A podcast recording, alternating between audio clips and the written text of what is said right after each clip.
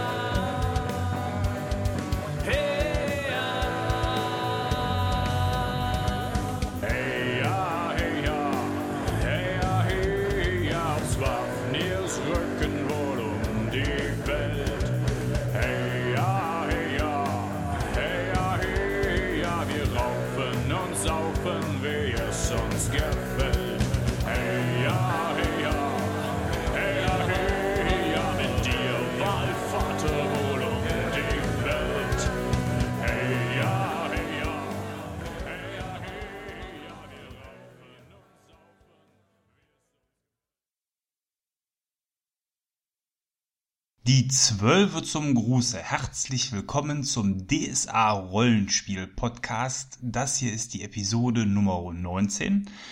Und ich bin der Thomas Rietz, euer Moderator, wie immer. In der letzten Folge hatte ich euch ähm, schon mitgeteilt, was für uns DSA-mäßig, also uns heißt unsere DSA-Gruppe hier, ähm, in der ich spiele, äh, ansteht. Und das ist die Splitterdämmerung. Ein Riesenfund von DSA, was da vor uns liegt und uns rein spielerisch gesehen von DSA 5 auch noch trennt. Wir selber spielen ja schon jetzt seit gut drei Jahren mit den DSA 5 Regeln bei uns in der Gruppe, sind äh, davon auch äh, einigermaßen überzeugt. Ähm, das soll also quasi nicht Grund einer Diskussion sein, äh, sondern äh, einfach nur für euch als Information dienen. Und ähm, die Splitterdämmerung selber ist ja so der letzte große Wurf im DSA 4.1 Universum, äh, die, die letzte große Kampagne quasi, die damit dann auch die Regeln dann am Ende zu Grabe getragen hat. Mm.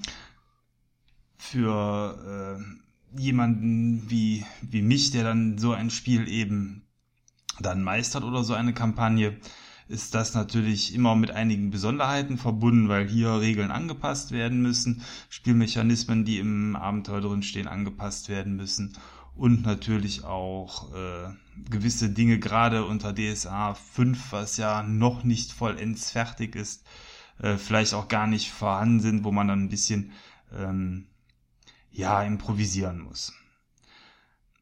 Aber gut, fangen wir einfach vielleicht mal vorne an. Also der, der erste Teil der Splitterdämmerung nennt sich Schleiertanz, ähm, spielt in Aranien und dem ehemaligen Oron, deswegen war ja auch die Episode 18 so als vorbereitende Episode ähm, für die Splitterdämmerung äh, als Thema für euch schon zum Herunterladen und äh, genauso wie ich mich auf das äh, Setting und auch auf die Kampagne vorbereiten musste, äh, ja, wollte ich euch da mitnehmen und rate auch euch natürlich, sich dann eingehend damit zu beschäftigen, bevor man die Spieler darauf loslässt. Der DSA Rollenspiel Podcast ist wie immer, und das gilt auch für diese Folge ganz im Besondere, ein äh, Podcast von Meistern, für Meister. Die äh, Themen werden sehr tief in den Inhalt des Abenteuers hineingehen und in die Splitterdämmerung. Insofern solltet ihr noch spielen wollen, äh, ist dieser Podcast ganz bestimmt nichts für euch heute. Äh, solltet ihr Unterstützung für die Kampagne brauchen, äh, einfach mal hören wollen, wie äh, gewisse Dinge an anderer Stelle gelöst worden sind oder ähm, ihr habt die Splitterdämmerung für euch sogar schon abgeschlossen, dann könnt ihr natürlich gefahrlos reinhören, weil dann werdet ihr sicherlich äh, nichts hören, was euch den Spielspaß ähm, verderben könnte. Weil das ist ja das Wichtigste beim schwarzen Auge. Dass wir Spaß haben, da wäre es ärgerlich, wenn man da derbe gespoilert wird.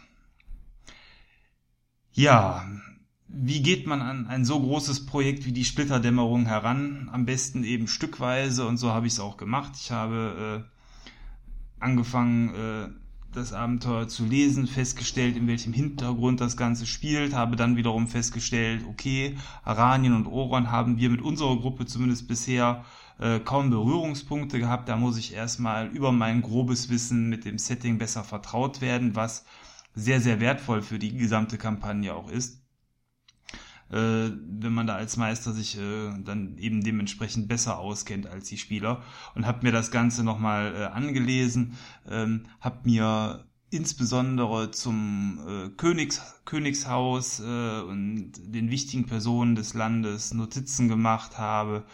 Quasi, äh, ich habe immer so ein DSA-Büchlein dann beim Meister mit am Platz liegen, wo Dinge zum Abenteuer aufgeschrieben werden oder ähm, irgendwelche Besonderheiten. Äh, da habe ich dann vornherein eben so die wichtigen Namen mir aufgeschrieben, damit die parat sind, weil manch einer kann sich vielleicht auch gerade diese fremdländisch klingenden Namen äh, gut merken. Bei mir ist das leider nicht so, insbesondere wenn man schon so viel gemeistert hat. Ähm, ich brauche dann immer ein bisschen Zeit, um dann reinzukommen und dann ist das, glaube ich, eine gute Hilfe und wenn man in einer Spielhilfe nachschlägt, empfinde ich das immer als sehr hinderlich, weil das einfach den Spielfluss hemmt. Äh, insofern die wichtigen Dinge vielleicht rausschreiben und den Rest äh, merken. Das klappt bei mir zumindest dann in der Form ganz gut. Hm. Vielleicht erstmal ganz grob, worum geht es in dem ersten Band der Splitterdämmerung? Es geht sich darum, dass die Helden ähm, nach Aranien und Uron äh, aufbrechen, um ja erste Schritte in dem Setting äh, zu machen, was den Birkelel-Splitter beinhaltet. Und da muss man sehr scharf trennen zwischen dem, was eben offiziell ist und zwischen dem, was äh, hinter dem Schleier, und daher stammt auch der Name des Abenteuers Schleiertanz, passiert. Offiziell ist es eben so, dass durch den 37-Tage-Krieg, ähm, der vor einiger Zeit stattgefunden hat, äh, als das Abenteuer stattfindet, das Abenteuer spielt übrigens 1035 nach Bosbarans Fall. Ähm, und das eben da schon seit einiger Zeit aufgeräumt worden ist.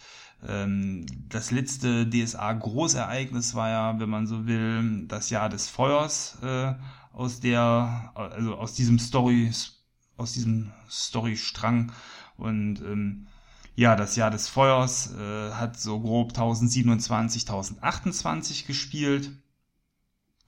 Und damit sind jetzt also demzufolge sieben Jahre vergangen seit dem Ende des Jahr des Feuers. Die Helden haben zwischendurch vielleicht verschiedene andere Dinge gemacht und ähm, bei uns war es eigentlich auch damals passend so, dass wir mit dem Jahr des Feuers und ähm, ähm, dem Abenteuer, wo man Xeraan begegnet und dem großen Donnersturmrennen haben wir quasi die alten Helden in Rente geschickt, sodass wir uns dann neue Helden aufbauen konnten. So die letzten drei Jahre mit DSA 5 haben auch viele nette kleine Abenteuer gemacht, die auch zeitlich und vom Metaplot her nicht so gebunden waren und äh, sind dann eben dazu übergegangen, jetzt, äh, wo der Zeitpunkt reif ist und auch die Helden entsprechend Abenteuerpunkte gesammelt haben. Ähm, jeder Held hat so um die 400 Punkte gesammelt nach DSA 5, was nach DSA 4.1 so circa 4000 Punkte eben dann ausmacht. Das ist ja der Faktor 10, äh, den man da so grob ansetzt. Ähm,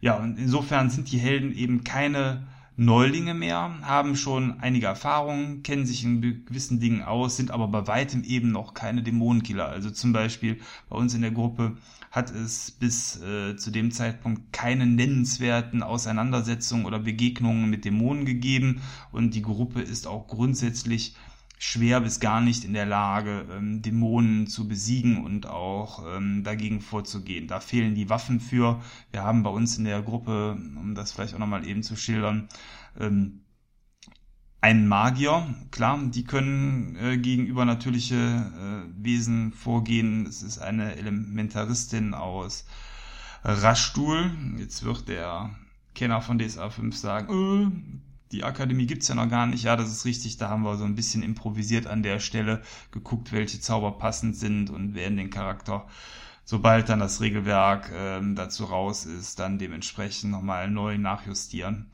Ähm, grundsätzlich aber äh, hat die Spielerin sich dazu entschieden, ihre Magierin eben schon danach zu formen, was wir dann auch für, Ordnung, äh, für in Ordnung empfunden haben. Wir haben einen Druiden, der kommt aus dem dreckigen Andergast, nicht aus dem schönen Nostria, ähm, als Mehrer der Macht. Sicherlich auch jemand, der äh, theoretisch gegen Dämonen vorgehen kann. Praktisch aber sehr, sehr kampfschwach ist. Das ist so ein ich sag mal, Menschenflüsterer, ein Beeinflusser, eben ein Mehrer der Macht und äh, die Waffe ist nicht sein bester Freund. Dann haben wir in der Gruppe ähm, einen äh, ja, Einbrecher, Dieb, Hexer, quasi ein äh, ja, ein, ein Mischcharakter, einen verstoßenen Hexer von seinem Zirkel, der dann mit seinen magischen Kräften aber eben bei einem Geheimbund angeheuert hat und äh, demzufolge äh, eine Mischung eben aus äh, ja, Einbrecher, Dieb und, und Hexer ist. Diese Figur ist, würde ich sagen, äh, was das Kämpfen angeht, durchaus äh, ein ernstzunehmender Gegner. Er kann nicht viel einstecken, er kann aber ganz gut austeilen und äh, durch die magischen Fähigkeiten und durch äh, seine äh, insbesondere menschlichen Fähigkeiten, die er hat, eben auch mit Gassenwissen und äh, Diebstahl und Schleichen, ist er quasi der perfekte Dieb Charakter, der für eine Gruppe immer eine Bereicherung darstellt. Dann haben wir einen Boron-Geweihten, ganz klassisch äh, in dem Fall, aber nicht als reinen Boron-Geweihten, sondern äh, als, jetzt komme ich nicht drauf, der Kriegerbund äh, der Boronis, der Golgariten, äh, jetzt habe ich es, äh, ein, ein Golgarit. Also ganz klassisch ein Kämpfer, dick aufgezogen mit fettem Schild, äh, und Rabenschnabel, äh, der in der Lage ist, auch äh, bis zu zwei Leute aus der Gruppe mit Paraden zu unterstützen. Solche Regeln gibt es bei DSA 5, dass äh, eben der Schildträger dann noch ein äh, Paraden für die anderen mitwürfeln kann und der hat sehr hohe Paradewerte, die gehen, äh, glaube ich, bei 18, 19 liegt da die Parade und insofern funktioniert das auch sehr gut. Also eine gute Unterstützung als Tank für die Gruppe. Und als letztes haben wir dann noch einen Havener Krieger, äh, Kriegeradligen, der äh, auf Wanderschaft gegangen ist. Insofern also noch einen kampfstarken Charakter, aber ihr seht, ähm, also wir haben mit dem Boroni, der nicht austeilen kann, jemand, der gegen den Boden was machen kann, äh, dem aber tatsächlich äh, die Kampfkraft da an der Stelle so ein bisschen fehlt, weil er sehr defensiv ausgerichtet ist und die beiden magischen Charaktere oder eigentlich ja drei äh, theoretisch sind gute Ansätze für später, für High-Level-Spiel beim schwarzen Auge auch gegeben, aber im Moment ist es noch nicht der Fall. Das einfach so äh, vorab und vorneweg schon mal an der Stelle. Ähm, Jetzt habe ich insofern den Faden etwas verloren, dass ich nicht mehr weiß, wie ich auf das Thema gerade gekommen bin mit der Gruppenzusammensetzung, aber äh, gut. Äh, die, die Gruppe selber wird also, und ich glaube, das war der Aufhänger auch, versuchen oder ähm, kommt eben nach Aranien Oron erstmal unter einem Vorwand. Dieser Vorwand war bei uns in der Gruppe, es muss ja immer irgendwie ein Transfer stattfinden, dass die Magierin aufgrund von ihrer Akademie äh, als Elementaristin hin nach äh, Zorgan geschickt worden ist. Das Abenteuer startet in Zorgan. Besonderheit der Region ist, dass grundsätzlich hier Magie sehr verpönt ist. Es gibt eigentlich auch keine klassischen Akademien. Selbst die Akademie in Zorgan ist eine ähm, reine Illusionsschule, eine Scharlatanschule. Und ähm, Insofern hat äh, die Magierin da auf Wunsch der Obrigkeit eben einen Unterstützungsauftrag bekommen. Die Gruppe ist dort also angekommen und wird dann relativ äh, schnell in die Machenschaften der Region hineingezogen, weil es findet am Anfang des Abenteuers ein Anschlag auf den Raja-Tempel des Ortes statt. Und ähm, um für euch einfach schon mal den, den großen Storybogen so ein bisschen zu spannen, damit ihr wisst, worum es so insgesamt in dem Abenteuer geht. Es ist eben so, die Helden kommen, äh, werden in den Schleiertanz, in die Verschwörung hinter dem Schleier hineingezogen. Ähm, die Verschwörung sieht so aus, offiziell, das hatte ich eben schon gesagt, ist Oronien äh, von der Landkarte verschwunden. Aranien ist ein freies Land. Aranien ist damit die erste Region, die splitterfrei ist. Äh, Tobrien ist ja zum jetzigen Zeitpunkt 1035 noch besetzt. Das heißt, ähm, hier gibt es noch den Targuni-Todsplitter, der beim Nekromantenrat zum jetzigen Zeitpunkt liegt. Ähm, wir haben den ähm, Agrimod äh, Splitter, der seinen Weg zurück zu Leonardo gefunden hat. Ähm, und wir haben natürlich äh, dann in der blutigen See noch äh, den Charybdorot Splitter. Äh, andere Heptarchien gibt es auch äh, im hohen Norden, natürlich Chloranien und so weiter, aber die lasse ich jetzt mal außen vor, weil die nicht so in der näheren Umgebung des Mittelreichs liegen. Aber in der Umgebung des Mittelreichs ist eben Aranien das erste Land, was offiziell frei ist, aber dem ist nicht so.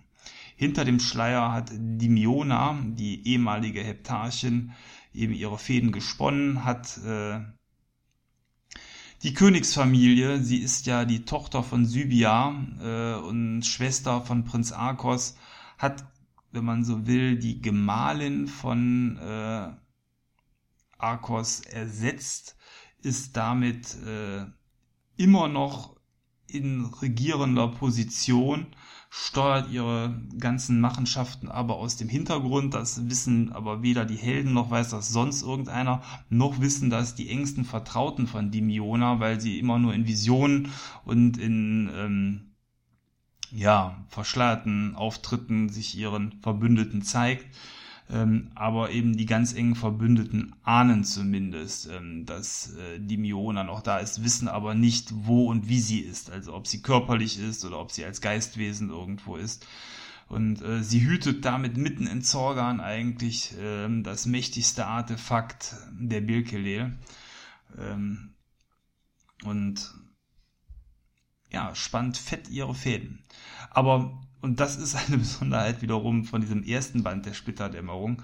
Äh, die Gruppe hat sich vielleicht so ein bisschen darauf eingestimmt, äh, jetzt gegen die Splitter vorzugehen. Die Gruppe ist gewillt, als Nachfolgegruppe der Jahr des Feuers ähm, jetzt endgültig aufzuräumen ähm, mit den Machenschaften der Dämonenpaktierer. Doch in diesem Band wird man nicht mehr als einen ersten Einblick in die Machenschaften bekommen und das, was ich euch jetzt gerade schon so genannt habe, ist eigentlich auch so ganz grob der Endstand, den die Gruppe an Wissen zum Ende des Abenteuers hin erlangen wird, weil ähm, der Splitter wird selber nicht auftauchen, aber ein sehr, sehr anderes mächtiges Artefakt der Bilkelel, nämlich ein oder der Bestandteil ähm, des Frevlergewandes, also des Gewandes, was die mächtigsten Paktierer bereits einmal getragen haben, so Personen wie äh, Fran Horas und Bela Horas,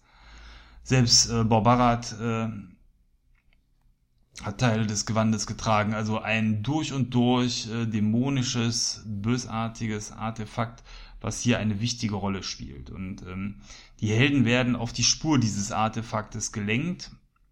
Und äh, Bestandteil des Abenteuers ist eigentlich eine Rätselkette dann zu verfolgen. Und die beginnt folgendermaßen. Also wie gesagt, die Helden sind am Anfang in, ähm, in Zorgan und werden dort äh, unter einem Vorwand oder unter einem Auftrag hingeleitet und erleben dann zum Start hin ein äh, Attentat auf den Raja-Tempel. Dieser Raja-Tempel ähm, war bei uns eben, der liegt direkt an dem Festplatz. Die Helden waren bei äh, einer festlichen Aufführung auf diesem Platz und bekommen dann mit, wie auf einmal der Tempel Feuer fängt. Wir wussten zu dem Zeitpunkt natürlich auch noch nicht, dass da quasi ein Attentat begangen wird und äh, helfen dann, die Flammen dort zu löschen. Eine klassische Heldenaufgabe sollte eigentlich den meisten Meistern sehr einfach finden, die Helden dafür zu begeistern, dort zu unterstützen. Ähm, die Helden können das Feuer löschen, äh, im Tempel einen Teil der Attentäter ähm, stellen und äh, wahrscheinlich auch töten, ähm, bekommen aber hier an der Stelle keine echte Information, wer ähm, die Attentäter sind und warum dieses Attentat gemacht worden ist. Ähm, Schmierereien am Tempel weisen lediglich die, die Gruppe darauf hin, dass es sich hier um eine Gruppierung handeln muss, die grundsätzlich an der Weltordnung und an den Göttern äh, zweifelt, aber eben mehr auch nicht. Und das ist schon ganz typisch für dieses Abenteuer, weil eigentlich äh, vieles hinter den Kulissen läuft. Es gibt verschiedenste Geheimbünde, die in diesem Abenteuer auftreten. Geheimbünde, die äh, sich der Spielleiter demzufolge im Vorfeld auch noch einmal anschauen muss, um da so ein bisschen über die äh, Absichten und die Motivation dann auch äh, im Bilde ist.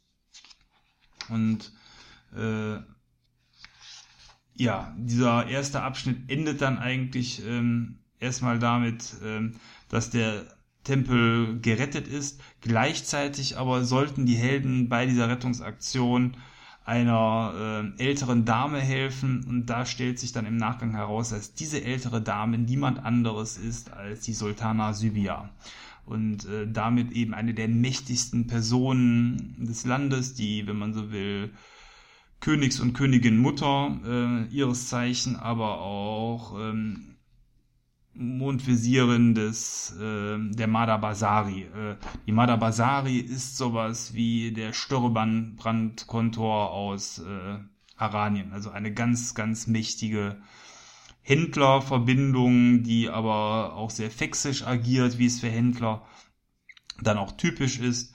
Und äh, die Spieler insgesamt in vielen Dingen dann auch später unterstützen kann oder Informationen liefern kann, eben ein, also eine Art Deus Ex Machina System, ähm, was man als Meister sehr schön einsetzen kann. Aber das äh, nur nebenher. Also grundsätzlich, man rettet diese Sybia, die sich daraufhin auf die Helden aufmerksam wird und ähm, den Helden ein Geschenk, in Anführungsstrichen, ihr könnt gerade meine Finger nicht sehen, ähm, überreicht, was es in sich hat. Also erstmal total cool, die Helden kriegen von der Sybia ein riesiges Stadthaus, geschenkt direkt an den Flamingoseen in äh, Zorgan gelegen, was also echt irre ist. Dieses Haus ist in dem Abenteuer mit einem sehr schönen Plan versehen und da haben wir auch echt Zeit drauf äh, verschwendet, wollte ich schon fast sagen, aber äh, Zeit äh, drin verbracht, dieses Haus dann für die Helden, nachdem die Helden das bezogen haben,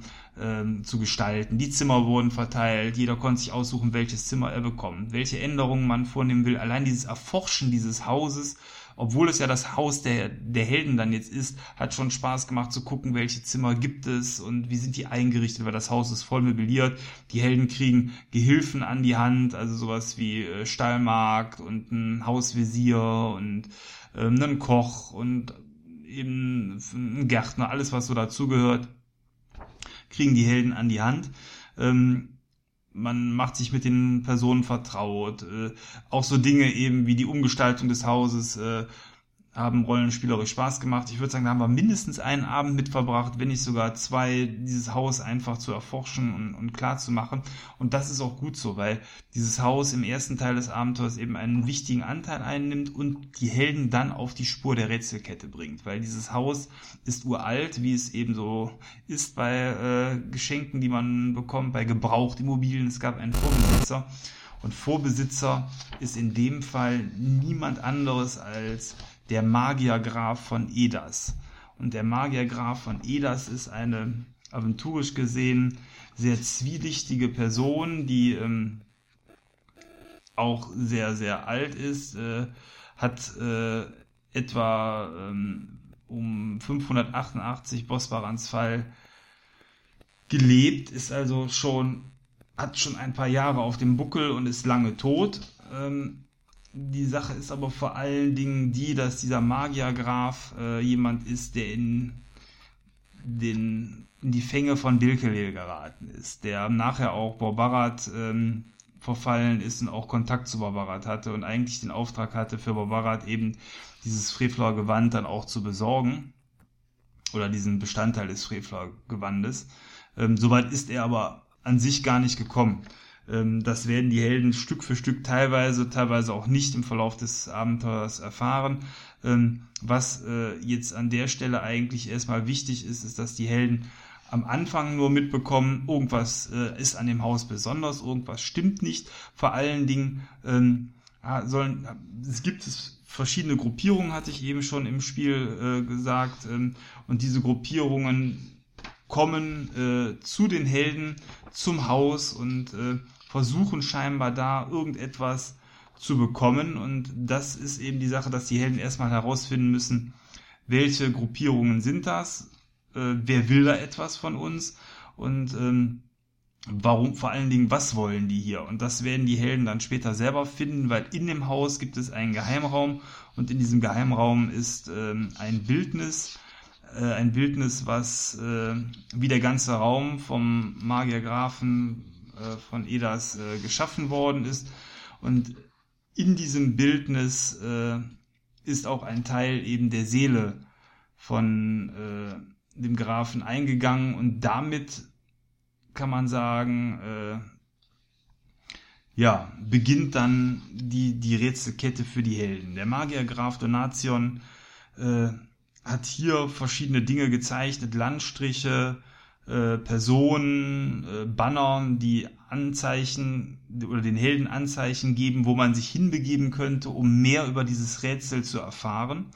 Ähm, gleichzeitig ist es übrigens so, dass den Helden komplett unklar ist, zumindest habe ich das in der Gruppe äh, so etabliert, weil das das Abenteuer auch hergibt, was das für eine Fährte ist. Ist das hier etwas Ra Rajanisches, also etwas Göttliches, was gesucht wird, oder ist das etwas, was eher dämonisch ist wie Bekelel? Und das ähm, habe ich bis zum Ende auch im Abenteuer so beibehalten, weil ähm, eine der Besonderheiten hier eben hinter dem Schleier ist, dass die Trennschärfe zwischen Belkelel und für und, und Raja sehr sehr dünn ist. Natürlich nicht, wenn man sieht, welche Machenschaften eine Dämonin oder eine Erzdämonin äh, machen kann, aber der, der Mensch an sich äh, sieht eventuell eben nicht, was dahinter ist. Das ist alles sehr geschickt gemacht. Und insofern ist eben die Frage äh, für die Helden immer gewesen, ist das, was man jetzt hier sieht, noch quasi göttergefällig, aber eine sehr extreme Art der Liebe Rajas oder ist das hier schon dämonisch? Und äh, da ja auch in dem Abenteuer verschiedene Meisterpersonen sich die gleiche Frage stellen. Also Donation ist ja auf die gleiche Art und Weise, wenn man so will, die Fänge Birkels geraten, als auch ähm, ein ähm, Raja-Geweihter, der in diesem äh, Abenteuer auftaucht. Ich gucke gerade nochmal eben, wie er heißt. Ähm, irgendwas mit R war. Sie hört gerade das Blättern im Hintergrund. Da ist er. Asaban, der Raja-Geweihte. Auch Asaban ähm, als geschulter Raja-Geweihte fällt quasi darauf rein. Und insofern fand ich es dann mehr als angemessen, dass auch die Helden einfach nicht unterscheiden können, was das ist. Und ähm, selbst Bildnisse der Bilkelel habe ich auch immer dann an der Stelle als ähm, ja offenherzige, ähm, teilweise ja etwas verstörende, aber nicht zu verstörende Raja-Figur dargestellt. Oder in, in, dem Garten steht zum Beispiel ein Bildnis, wo Raja vor Belkelil kniet. Das habe ich dann auch ähm, so dargestellt, dass eben hier eine kniende und eine gebietende Raja-Statue im Garten ist. Weil es einfach so ähnlich ist. Und es ist eben hier, Belkelil ist nie als ähm, Monster dargestellt in den, in den Texten, sondern eben immer als irgendwo Bestandteil Rajas.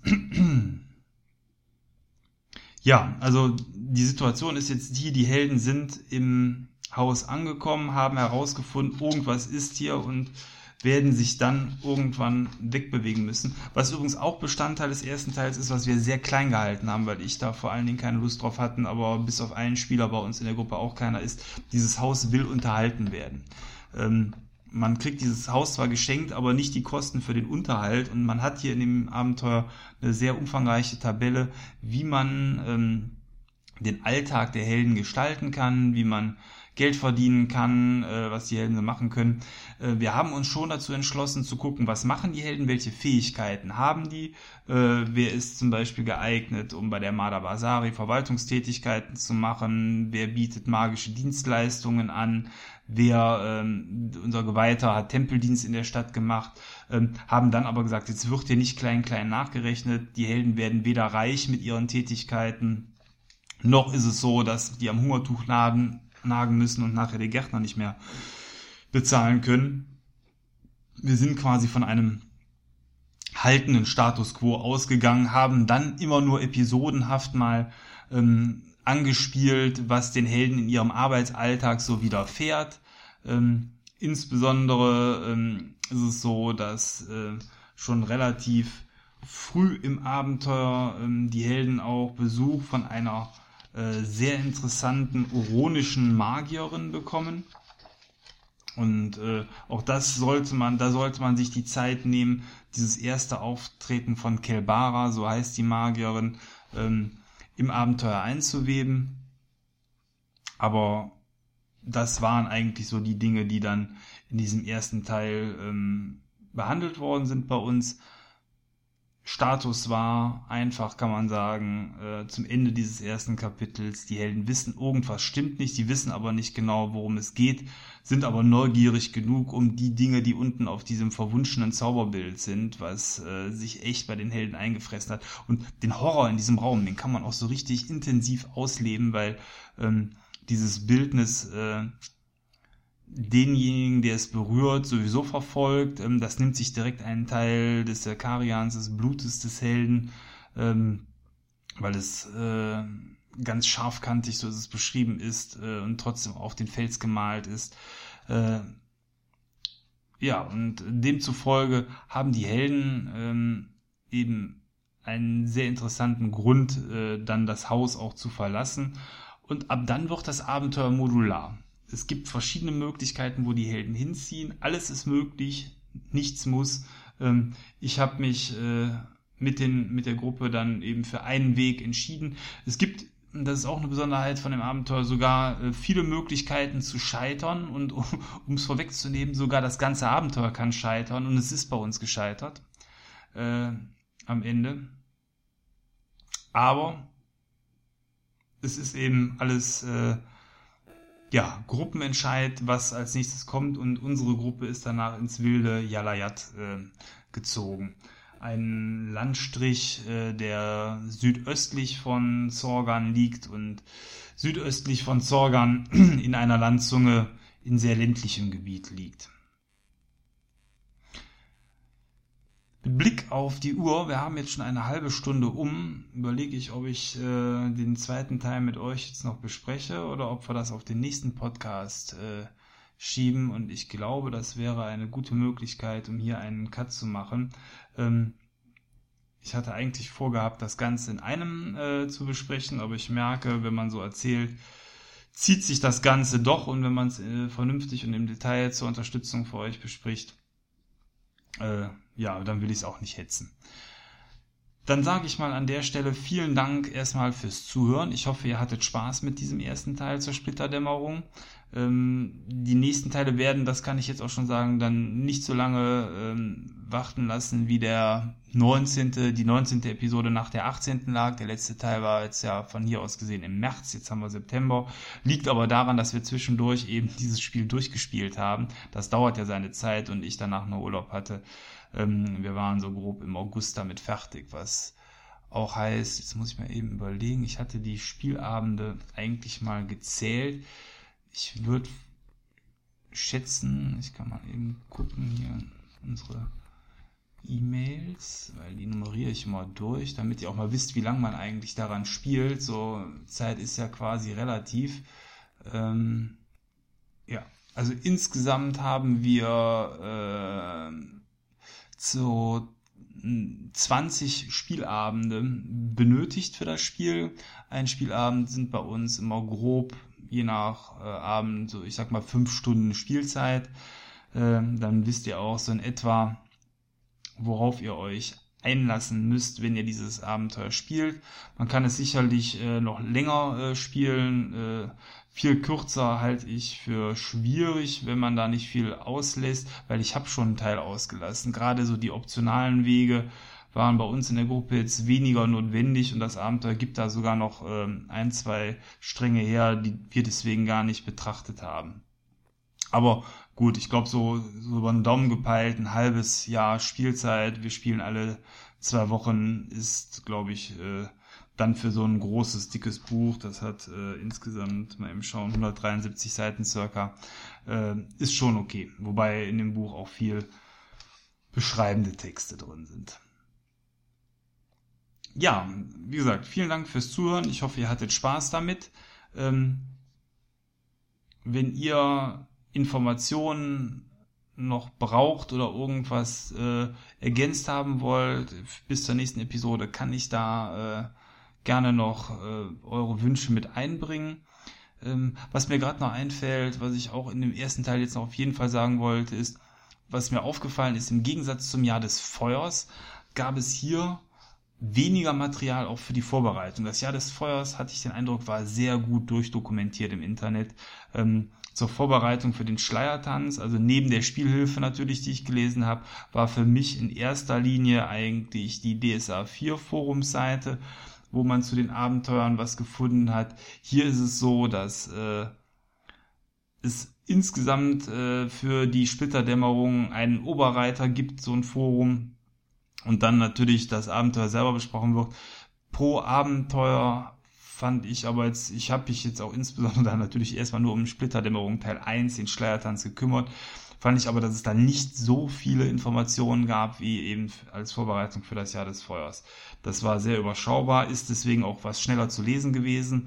Ähm, ein bisschen Lektüre kann ich empfehlen, dann kriegt man mal mit, was in anderen Gruppen gelaufen ist, ist, glaube ich, immer eine gute Orientierung für den Meister. Ähm, hat mich aber nicht dazu bewogen, allzu viel am Abenteuer umzuändern oder ähm, eventuell auch ähm, ja, auszulassen oder komplett zu ändern. Vorbereitende Abenteuer für den Schleiertanz gibt es auch einige. Ähm, wir haben jetzt aber an der Stelle nichts äh, davon gespielt. Hätte man machen können, insbesondere als Vorbereitung auf äh, Aranien und, und Oron. Ähm, ja, kann man machen, muss man nicht. Äh, wir haben uns dagegen entschieden, weil das hätte dann die Sache zeitlich dann nochmal mehr gestreckt. Und im Gegensatz zum Jahr des Feuers fand ich das, was hier an Vorabenteuern war, auch nicht so eklatant wichtig. Okay. So, bevor jetzt gleich die 40 Minuten um sind, sage ich nochmal vielen Dank fürs Zuhören. Ciao. Hinterlasst gerne eure Kommentare auf Facebook, das freut mich immer. Ihr dürft auch gerne einen Like da lassen, wenn es euch gefallen hat. Äh, wenn ihr eben irgendwas für die nächste Folge ergänzt oder geändert haben wollt, sagt auch gerne Bescheid. Das lasse ich dann gerne einfließen. Also, mögen die Zwölfe mit euch sein. Ciao, bis zum nächsten Mal. Euer Thomas. Hey, ja, hey.